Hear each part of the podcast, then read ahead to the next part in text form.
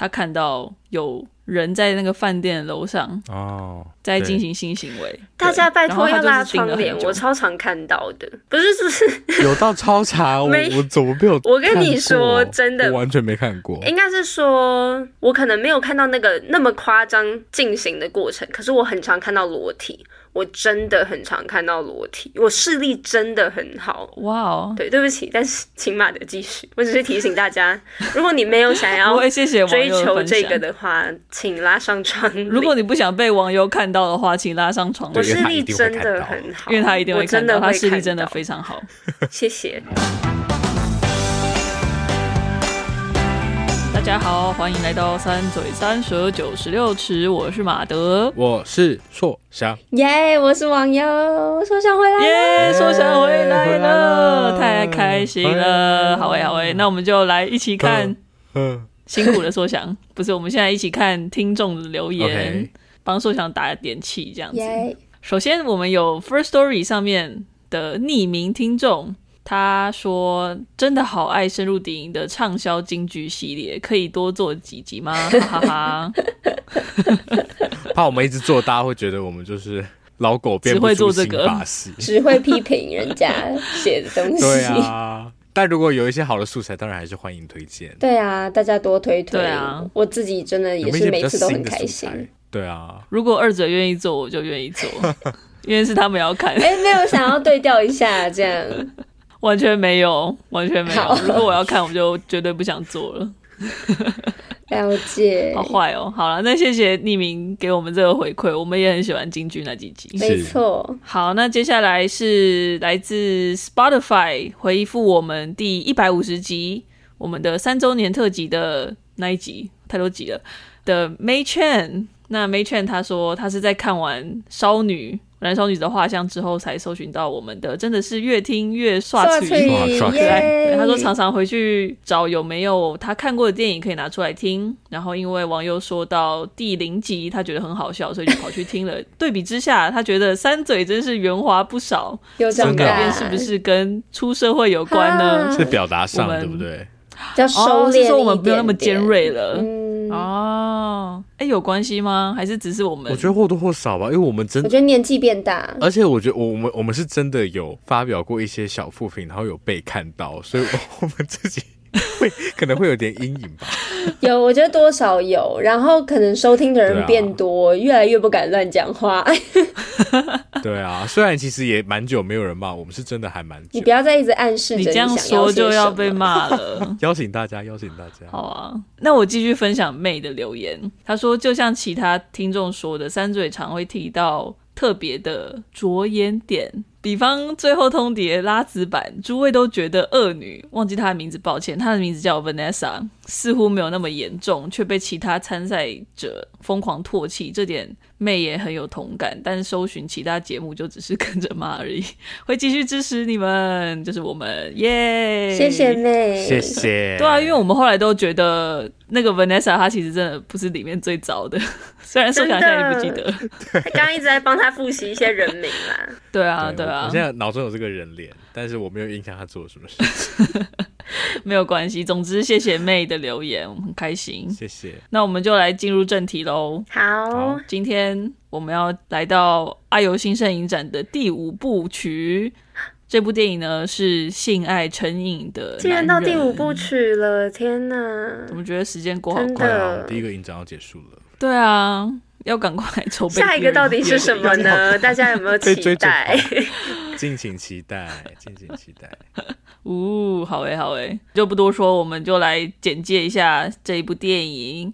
OK，那《性爱成瘾的男人》这部片的主角他叫做 Brandon。那住在纽约的他有自己的公寓，事业有成，而且可以说是英俊沉稳吧？当然是非常英俊喽，很英俊吧？非常的，真的很英俊，相当是我的很爱很爱的演员。我以为是你的菜，你看。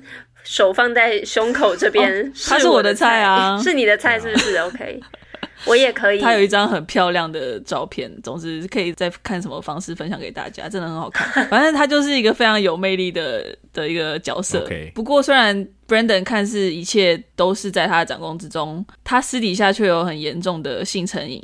的状况。比如说，他会常常聘雇性工作者来满足他的一些瘾头，然后他不止在家里，甚至在公司会观看色情影片，或者是上一些色情的线上平台。而且他也会常常一有机会就自慰，可能在公司，可能在家里。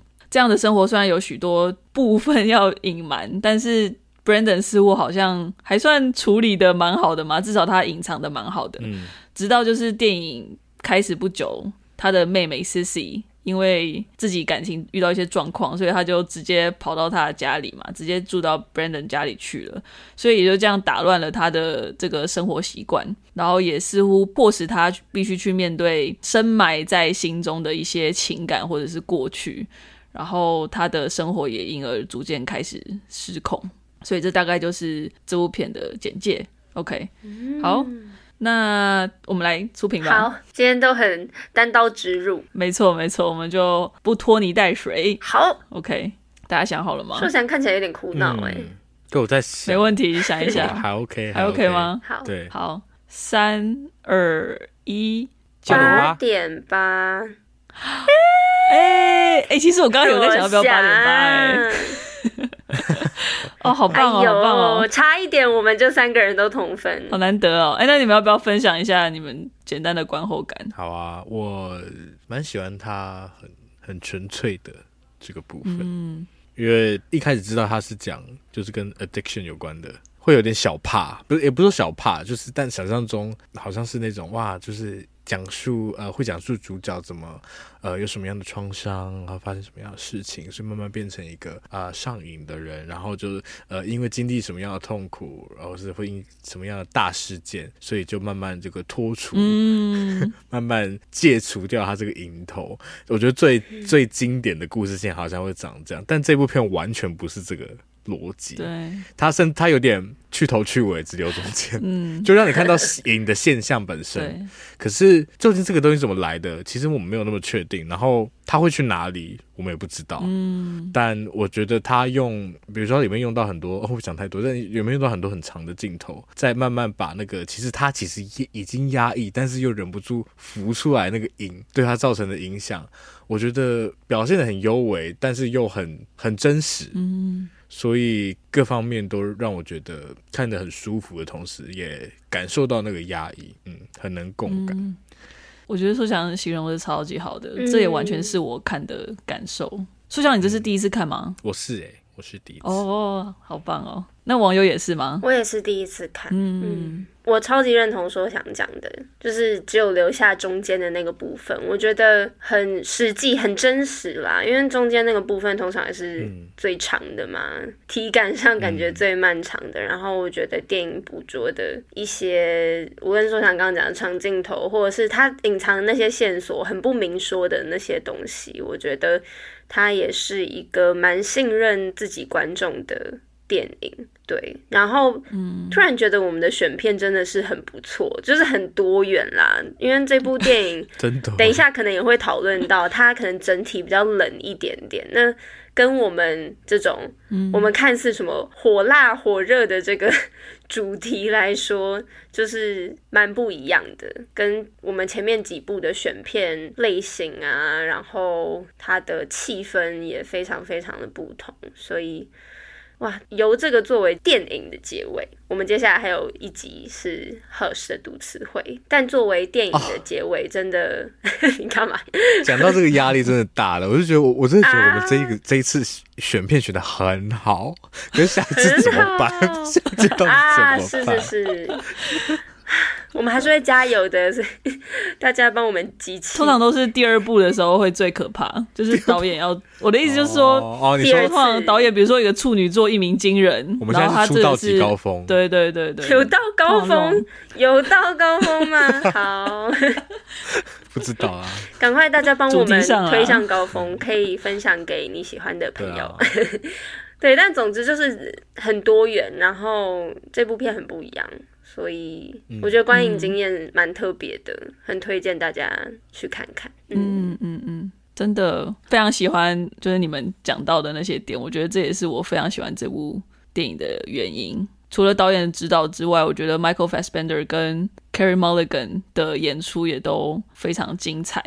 所以整体而言，真的非常推荐大家去看这一部片。真的，虽然也是不太建议在公共场合看啊，因为也是有一些蛮刺激的片段，而且他那些刺激的片段出来的也是偏突然。对，对，哎、欸，说不定这我们大家可以讨论一下。好啊，下突然的部分。好，那首先我就想要跟你们讨论，因为这部片的中文片名蛮直接的嘛。蛮直接的就点题了，性爱成瘾的男人，所以我们一看就知道说他是在谈论一个 有性成瘾的男人的故事。嗯、但是刚刚提到说它的原文片名其实方向比较不一样，就是比较是主题性或者是比较是一个概念，就是他的名字叫做 shame。对，那这个意思可能就是羞耻或者是耻辱。所以虽然在这部片中，他其实从头到尾都没有提到性成瘾这三个字。但是其实从主角 Brandon 的行为看来，他的确就是性成瘾的一种展现嘛。其实性成瘾它当然有不同的程度、不同的行径跟不同的原因，或者是不同的个性，所以我会说是一种展现。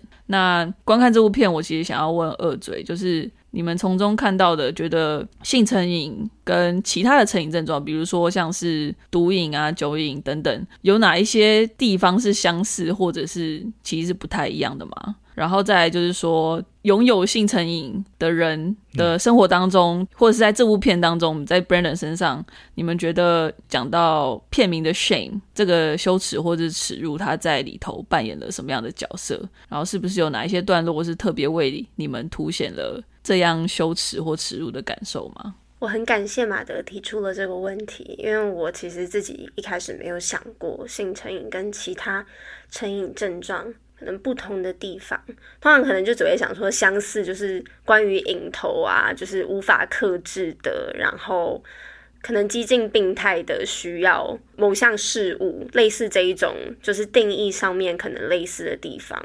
但是因为这个问题，我就去查了一下性成瘾跟其他的成瘾到底有什么不一样，然后。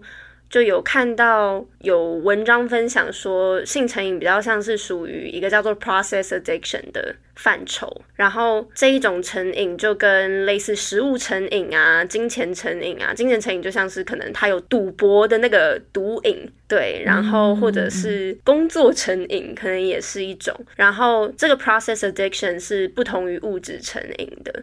因为物质成瘾，它可以选择，譬如说，你就永远不要再碰那个物质，像是如果你是毒品成瘾的话，你就不要再碰毒；酒精成瘾就不要再碰酒精。但是 process addiction 它的成瘾对象通常是日常生活中好而且必要的部分，就像刚刚提到的食物、金钱或是性。嗯、对，所以你去算是治疗吗？或者是去面对你的？这个成瘾症状比较像是你必须要去节制，而非戒断这个东西。对，嗯、然后另一个部分是因为性欲其实也是人的天性，然后它在一个人的身份当中其实算是很重要的一个部分。然后性爱这件事情，它通常也可以短暂的治疗你可能很深层的精神啊、情绪上的问题。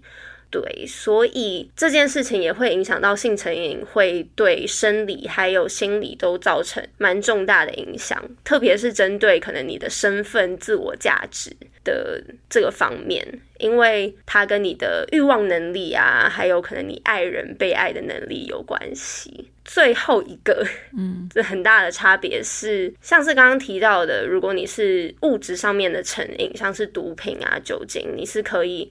选择不要去碰它，刚刚有提到，然后呢，它的取得其实基本上也是有难度的。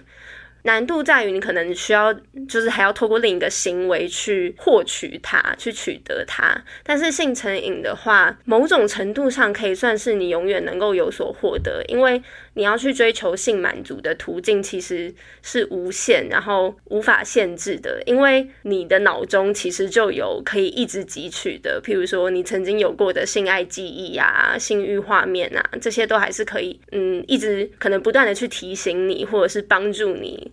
再去无止境的替你寻求疏解性欲的方法，对，所以某种程度上，它其实有点难，真的去切断，去不要去接触它。所以，就是我我查到的，可能，嗯，它跟其他的成瘾有蛮相异的地方。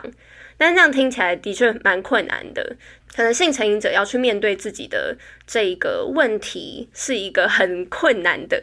跟自己创伤和解的过程，但是如果你能够做到的话，它其实对于你的自我了解啊、自尊重建都会有很大很大的、嗯，很深刻的帮助。最后有一个比较光明面的鼓励的成分在，对。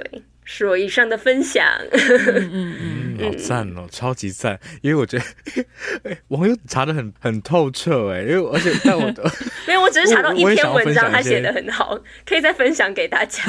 对，真的写的很好，真的太赞了，好喜欢啊。对啊，那我觉得我就接着网友分享好了。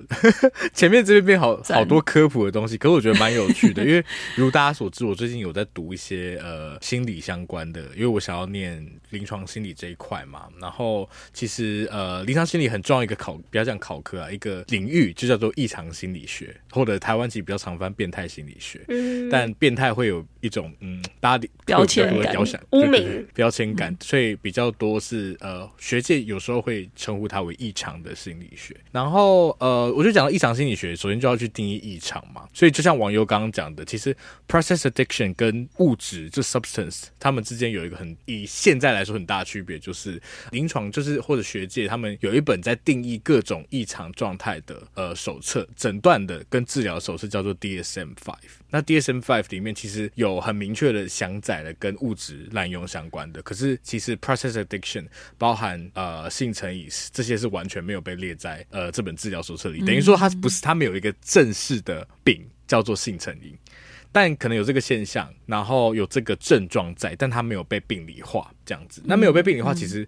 等于说，他其实有很多可能值得被继续研究的空间吗？而且等于说，学界到现在还没有去很正式的，就是决定说，哦，我们现在有一个共同的语言，我们要一起说这个现象符合这个标准，就叫做性成瘾啊，符合这个标准就是代表他花钱 spending 成瘾，就是各种行为成瘾这样子。所以这是刚刚所谓先补充一下，其实这个东西在治疗方面取得也会稍微困难一点，跟物质相比。嗯但难度上其实就是那不是同一件事情啦。好，然后再来，我想顺着刚刚讲到说，电影里面到底有哪些东西有呈现出这个成瘾的部分？因为就像网友说的，其实 process addiction 它很多很多会造成，等于说很多会致瘾的这些因子。它其实原本在生活中是好的事情，但它就是有点过量，过量就不好了。然后我觉得这可以提到，其实大脑中有一个叫做酬赏机制的东西，大家可以想象是，呃，你的快乐跟你的痛苦，它其实有点像一个跷跷板。对，那你如果那个跷跷板，是的，是的，那那个跷跷板它的逻辑就是，假设我今天其实就有点像你的快乐来的越凶猛，然后这个时候因为为了要平衡那个那个酬赏机制，它会要平衡自己，那它就会平衡自己是个好英文的讲法，它自己需要取得某种平衡，所以它就会用同等或是体感上同等的痛苦去压抑你的快乐，所以这个也会牵连到什么？这就牵连到为什么人没有办法永乐，没有办法永远快乐，就是因为你内。建就是有这个跷跷板在你，你的快乐是会建筑在你上一个痛苦上，而你的快乐其实也会造成你的下一个痛苦 的这种感觉，好可怕。对，没错。对啊，所以其实其实为什么 process addiction 跟这个酬赏机制很有关系？因为就是你透过了某一种途径，一直得到那个巨大的快乐，巨大的快乐，但其实那个巨大快乐后面都会伴随那个巨大痛苦。那你为了要平衡那个巨大痛苦，你又会去呃想办法得到那个快乐。那得到快乐方式当然是无限多种，可是对你来说，因为你已经你的。内在已经被呃某种程度的制约，你就只能透过某一些方式去取得那个巨大快乐。但以性成瘾来说的话，像电影中我们有看到。他在公司也在看 A 片，他在家里也在看。哎、啊，你在家里看这是你家的事情啊，你要存就是一 TB 的 A 片也没差嘛，对不对？可是公司也存，到公司也看，对，那就是变成你这个东西已经是跨越你的一个个人的私领域、公领域的界限，这就是一个蛮重要的衡量指标，在衡衡量成瘾的时候，嗯、然后甚至是他如果连工作的时候他都。忍不住要一直在想，比如说他只是瞄了一眼同事，他就要想他裸体，他的大脑就会拼命去 sexualize 那些这些所有的资讯，嗯、那反而造成他连工作都没办法好好做了。那等于说他他的以功能的观点来说，他也没有办法达成一个常态，嗯、这也是某种衡量成瘾的指标。嗯、然后，所以功能上，其实我们看到他有成瘾的症状在嘛？那其实另外一个层面就是我们在衡量异常的时候，会衡量个人的痛苦。所以，呃，如果比如说他一天自慰十次，他极度的快乐，他觉得说 OK，我哪里我我就是一天十次，我也 OK，我很快乐。那其实不见得会对他，我们就不见得会去说他这个人有成瘾的症状。但如果这件事情对他来说已经造成某种痛苦，就像其实马德有提到说，其实这部片虽然讲性，但他啊，我这边偷偷讲掉，你破梗了，破梗，就是破梗大王，以后不发访纲给硕翔。我们可以看到他讲性，但是他你不会觉得他很很 sexual，嗯，对。其中一个我觉得一个蛮大因素就是你看到他他在那个那个行为中的那个呈现，你会觉得他好像很痛苦。就本来应该是要值得享受的事情，可是他却却造成他个人非常大的不舒服，那这也是某种成瘾的表征之一嘛，对啊。然后回到马德有问说，这个东西跟跟 shame 有有什么关系？我觉得好像确实跟其他成瘾的嗯那个瘾头相比啊，因为性这件事情，它又跟嗯。他又跟私领域很大的连接，应该说他在公领域的时候是被压抑的，但私领域的时候是我们是鼓励解放的，可以这样说吗？可以。但呃，shame 这件事情，它的定夺的尺度是被放在所谓的社会规范上。我记得我好像很久以前有听哪一个 podcast，他在就是在探讨为什么人类会有羞耻这件事情，但他其实是用一个，我觉得其中的观点是用一个蛮演化的角度来看，说其实这个情绪是为了让你融入群体。嗯，所以其实我们追溯羞耻感的话，很多时候会让我们感到羞耻的事情，是因为他在被别人观察的情况下，他会感到尴尬。比如说你啊，比如说你在路上拉肚子好了，然后满裤子都是屎，可能会觉得蛮羞耻的吧？对，或者是你在路上，假设我想想。因为想到没事，然后有了生理反应，哎，各种生理反应，放屁也算，放屁也算生理反应，这可能而且超大声、超臭的，都会造成 不是无声的屁。感，对，这种 很大声连环屁这样子，没错，非常的可怕，那就是非这个羞耻指数算是 up up。对啊，就是就是因为这些事情在团体中它是被排斥的，所以它会引导出你这个羞耻的情绪。嗯嗯，所以性才会跟羞耻这件事。对啊，我就想说，其实因为一开始看片名叫《性爱成瘾的男人》，真的会以为里面很嗨，有一个期望误导了，是蛮误导的，是蛮误导的。就其实这个英文的 shame 更能体现，那我觉得。他真正想在这部片中的角色，对对对，可能片商想要推销啦，嗯、推销电影还是会需要，可以想象，是的，片名叫羞耻，有点难，没有人想去看。谢谢你们分享，我觉得补充的超好的，因为我提出这些问题，其实就是想说，哎，你们应该会去做一点背景知识的调查。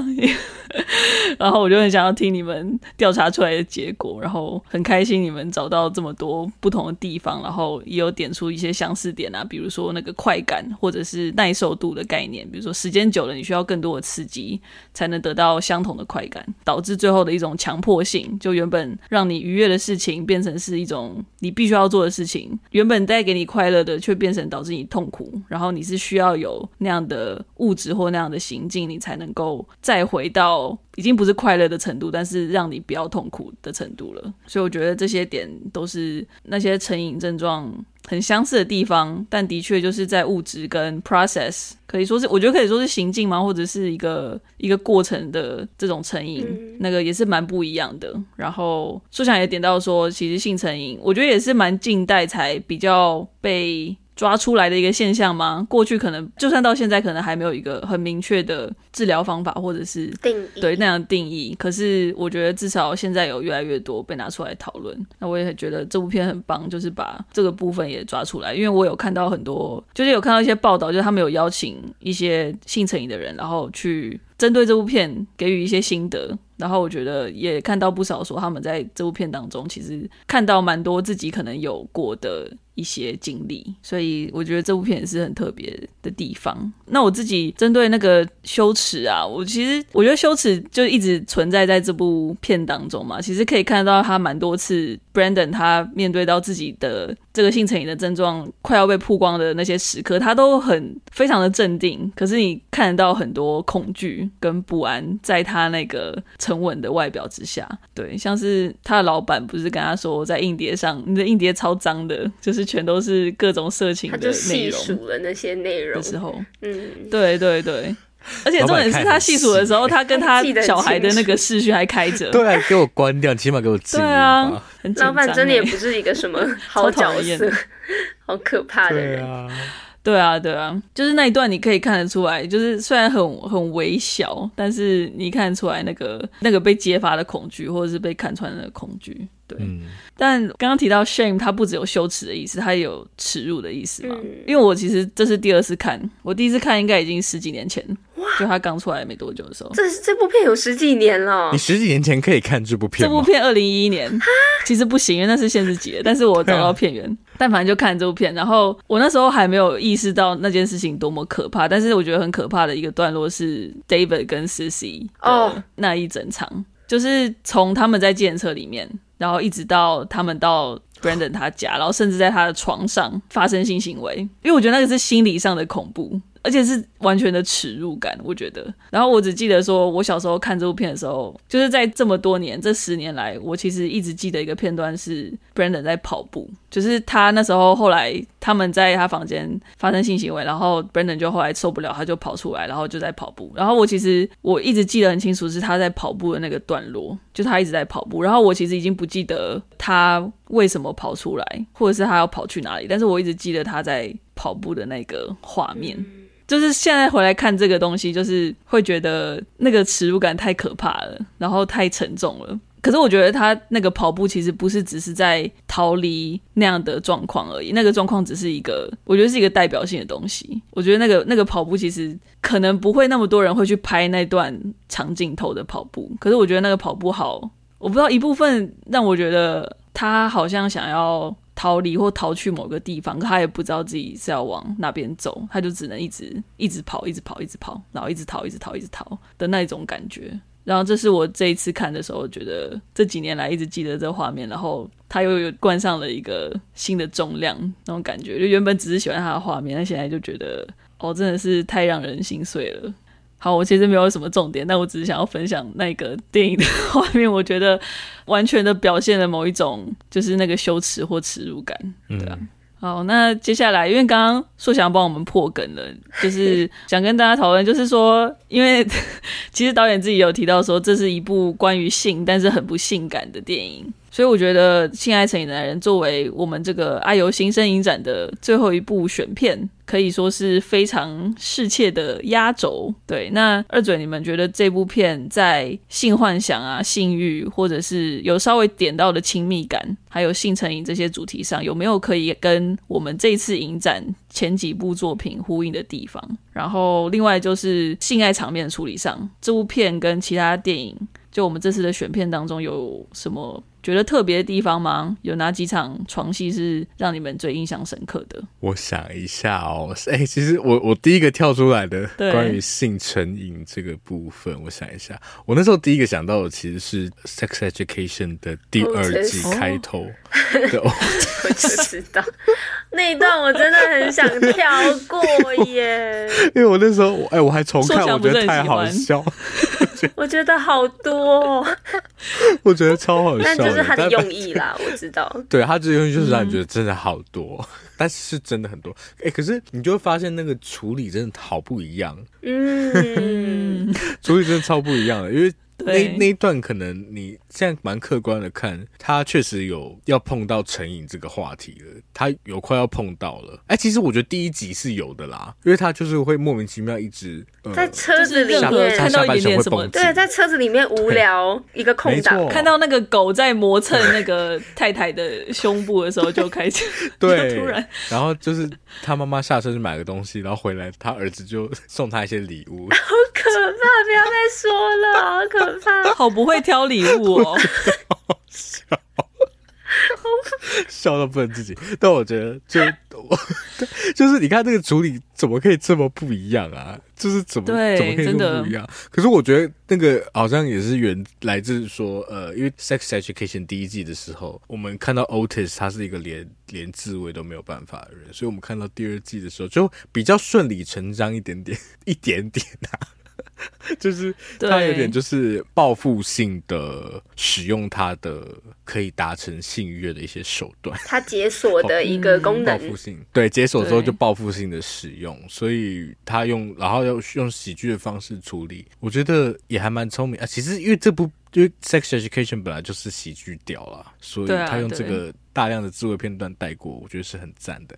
那在这部片里面，我觉得我们比较看到更多，不能说样板化吧，我好像也不能称 Otis 那样是样板化的，但看到更多更写实，嗯，就是在现实生活中他可能真的会遇到画面，因为在现实生活中可能他不会像大家不会像 Otis 那样设送那个妈妈一个礼物这样子，但是很有可能会没礼貌，对，有不不会这么没礼貌，但是我相信可能那个比如说他发生到一半呐、啊。啊，然后被妹妹撞见，这个可能是会发生的，嗯，可能是会发生的。尤其妹妹又不爱敲门，嗯、来了也不知道，对不对？然后讲到那个性爱场面的处理上有什么特别的地方嘛？我觉得这部片它的性爱场面有一个很重要的特征是，嗯，未完成，就是被打断的部分。因为我觉得那个被打断是真的很不舒服的。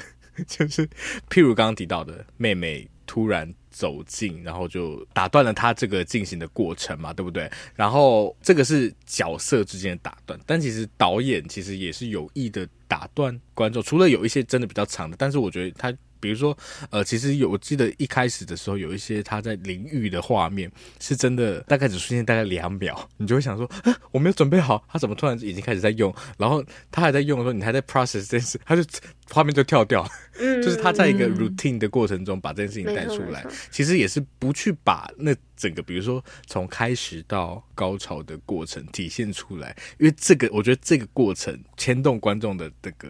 情绪也好，性欲也好，会是一个如果是极度被性化的场景会去做的事情。嗯，可是他用一个蛮碎片的方式把它塞进他的那个 routine，就会让你感受到这件事情是如何已经植入他的日常生活中，所以变得再日常不过的事情了。甚至有一个让我很觉得冷静到莫名其妙的一件事情，是他在吃晚餐的时候，他就打开了笔电，然后就开始在看那一片，就是。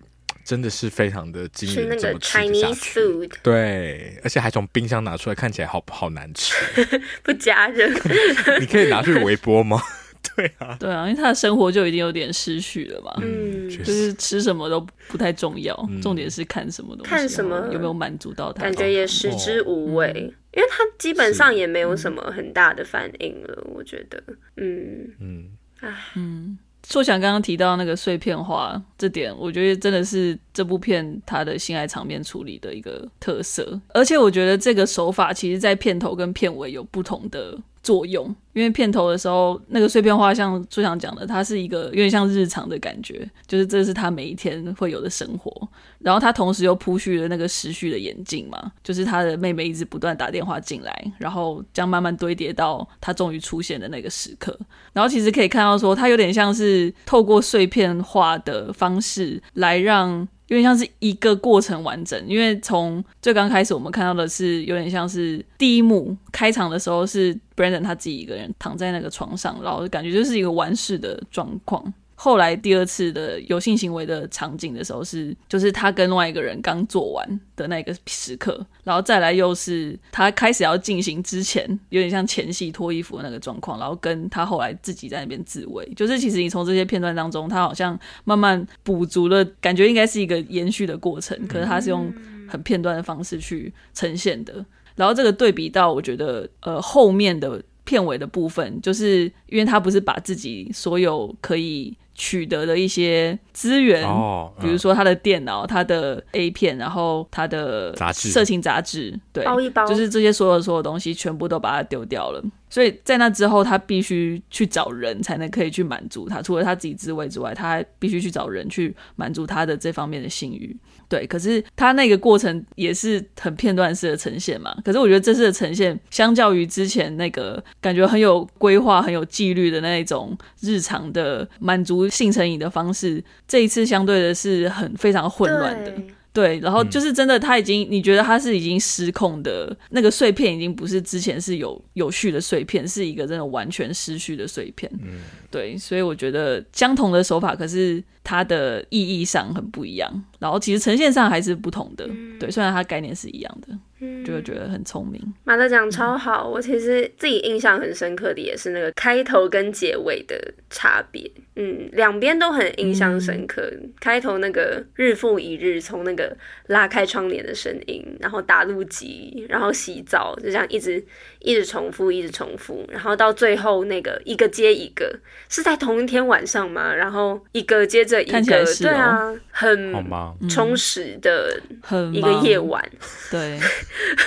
真的，而且他体力超级好，这也是一个奇迹吗？就是 应该是，你就觉得那个身体已经不是他的了。我觉得除了你们刚刚提到的碎片，然后重复或者是混乱的呈现方式，让我觉得很印象深刻的性爱场面的处理，就是我觉得这部片的。床戏、性爱场景，它很着重展现的情绪是空虚。嗯，因为大部分的电影，嗯、其他的电影，像是我们先前讨论过的一些，很多时候性的角色会是希望可以带给大家可能比较高涨的，然后愉悦的情绪。虽然色戒。不是，但是色戒某种程度上，他性欲上的展现是非常充足的，就是他依然是高涨，虽然是紧张，但是在性爱成瘾的男人这一部片，可能是因为刚刚提到，因为他很破碎，然后他也没有想要让观众体会到那一整个性欲随主角随之起伏的过程，可能也是因为不知道主角的性欲到底。可能也不是像正常人那样的起伏了，可能他的那个行为只是一个成瘾的现象，需要一直去执行、一直去重复而已。但是他的感知说不定已经故障了，然后他情绪或者是他的欲望起伏的方式已经跟常人很不一样了。对，但是我常常感觉主角被捕捉到的表情，就像第一幕，大家应该都蛮印象深刻的，很漂亮的。第一幕、超级超级美，然后那个床单的那个蓝色跟主角空洞的眼神当中那个眼珠子的那个蓝色，就是让我很印象深刻。直到最后就是很大乱斗的 montage 的那个场景，我有印象。take 他的那个脸的镜头也是，就是不知道为什么让我觉得好难过哦，就是。很痛苦的感觉，嗯，所以就是很印象深刻，因为的确跟我在观看其他的有情欲系的作品所带给我的感受非常非常的不一样，嗯。嗯嗯，对啊，我觉得最后那个三人行也是我印象非常深刻的一段。嗯。因为像网友讲的，就是刚刚讲到他好像一直没有一个完成，就是那个高潮的那个地方。可是其实三人行那边算是片中唯一有带到那个临界点的时候，嗯、可是那个那个神情却是好绝望的，嗯，就是看就觉得好好哀伤，嗯、你就觉得他就是在求助，对，但是他又他又叫不出来，对，对，那就是一个求助的方式嘛。我在查先前那个成瘾资料的时候，就有。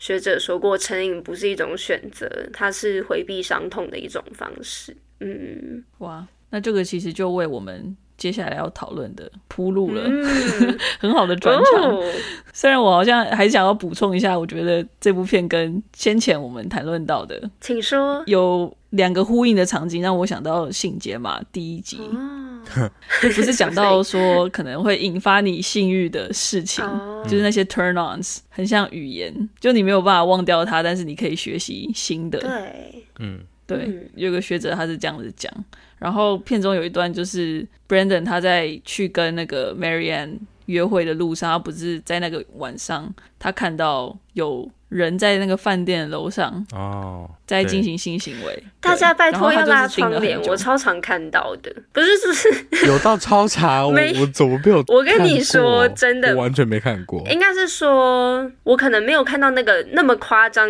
进行的过程，可是我很常看到裸体。我真的很常看到裸体，我视力真的很好。哇哦，马德，你记得我们那时候在台南，在台南那一次，你记得吗？有啊有啊，那个就是在那个那个叫什么和乐广场。对。然后旁边有一个宾 馆，对对对。那有没有可能他们就是就是想说就打开，就是跟大家分享的？我觉得有一些人是希望这样，因为性解码也有说过嘛，就是可以带来一些新鲜刺激感。对，对不起，但是请马的继续。我只是提醒大家，如果你没有想要 追求这个的话，请拉上窗。如果你不想被网友看到的话，请拉上窗。我视力真的很好，因为他一定会看到，他视力真的非常好。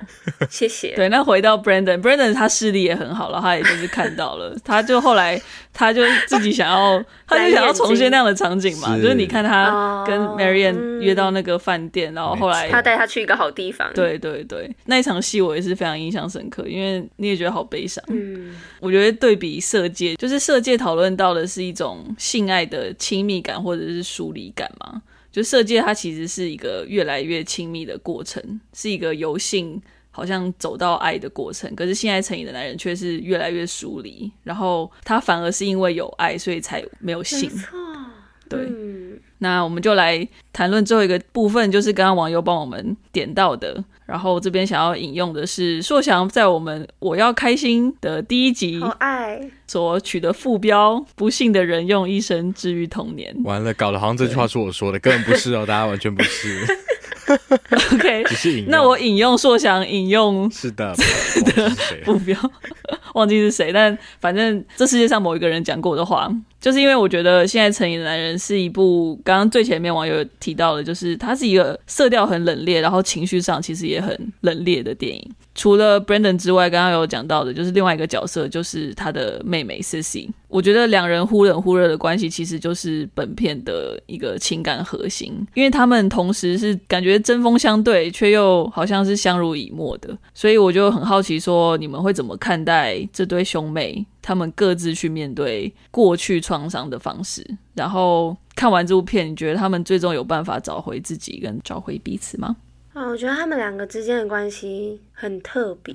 然后我们刚刚前面有提到，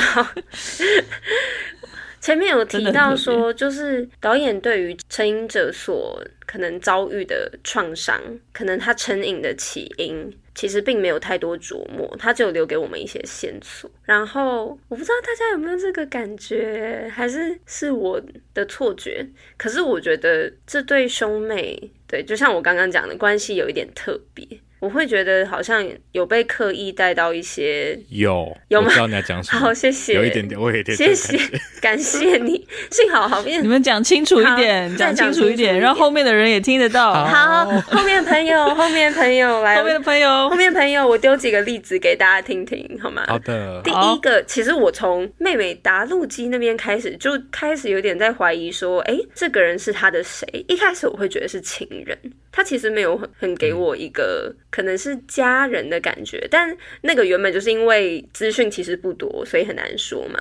但是接下来就有几个点，就像是哥哥不小心撞见美美在洗澡这件事情，嗯，对。然后 说想一个就整个说起来，就说起来了，因为他那边的反应真的太太不像看到妹妹了吧？嗯，因可是我觉得这跟他是一个性成瘾者也会有关系耶。哦，的确的确。然后其实这种很多很多，然后有外人在有外人的情况下，然后妹妹在跟外人调情的情境之下，哥哥的那些反应啊等等，就是一直都有点嗯。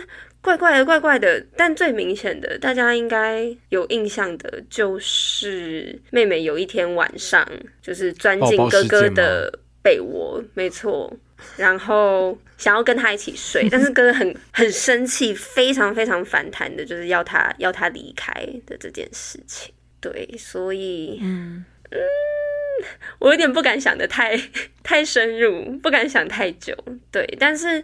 嗯，哥哥的性成瘾，还有妹妹的，无论是感情上面的比较有问题的感情关系啊，或者是嗯，他对于性跟哥哥的追求，不是追求，讲出来了。呃，应该说就是可以可以感受到他们两个共享一个童年创伤的地方是很明显的那一句话嘛。妹妹跟哥哥说的：“We are not bad people, we just come from a bad place。”的那一句话，就可以知道他们两个人应该是因为家庭的关系，共同经历了一些非常非常难说出口，然后很不想要再去回想，很难以再去触碰的一些伤口。对，然后我觉得可以看得出来，他们真的很受伤。就是从哥哥的性成瘾，其实也是对于身体的一种伤害。然后妹妹的自残倾向也是，对，也是也是很明显的身体伤害。然后感觉他们的创伤可能跟身体有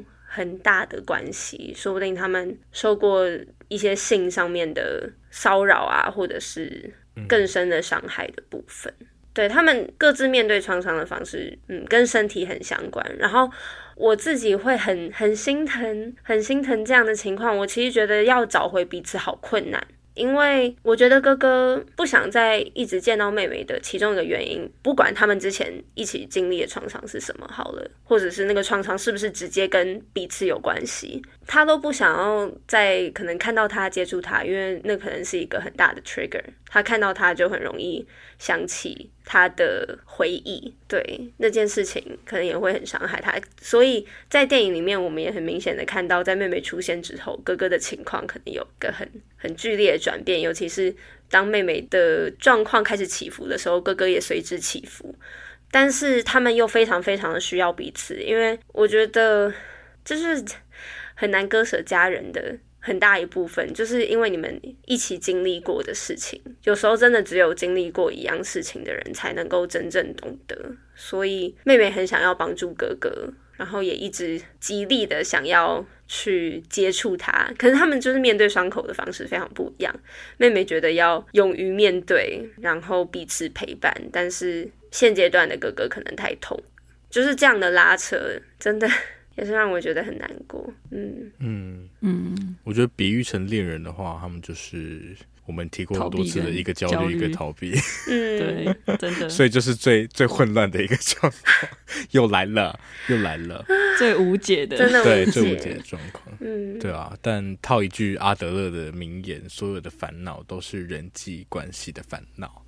然后，虽然两个人面对的当下面对的成即兴的处境很不一样，像哥哥是性成瘾嘛，妹妹是感觉是蛮严重的忧郁吧，嗯。但我觉得，诚如网友所说的，或者我们扣回刚刚马德讲的，呃，所谓有序的碎片和失序的碎片这个部分，其实，在已经成瘾的哥哥，他其实生活格外需要一种秩序。应该说，过度的性融入他的生活之中了之后，他反而更需要维持住那个。秩序等于是说控制他，对对，很需要控制，控制是比较好的词。他很需要控制，因为在那个情况下，他其实是非常非常之脆弱的，他容不下任何一点的差池，嗯、因为可能一点点的挪移，比方说一天少一次怎么样，对他来说，呃，就是一个极大的痛苦。其实我觉得片中第一次看的时候会，会会有想说。他对妹妹的反应也太大了吧？但其实我觉得回溯来看，会发现有这个有这个逻辑在，就是前面我们看到那个感觉顺理成章的日常，其实已经是一个他在跟他极大痛苦相处的一个最佳的危险平衡的。然后妹妹一进来，等于说把这个危平衡全部打破，嗯、那他连消除痛苦的方式都没有之后，他更没有心思来面对妹妹嘛，所以他才对妹妹那么那么的派。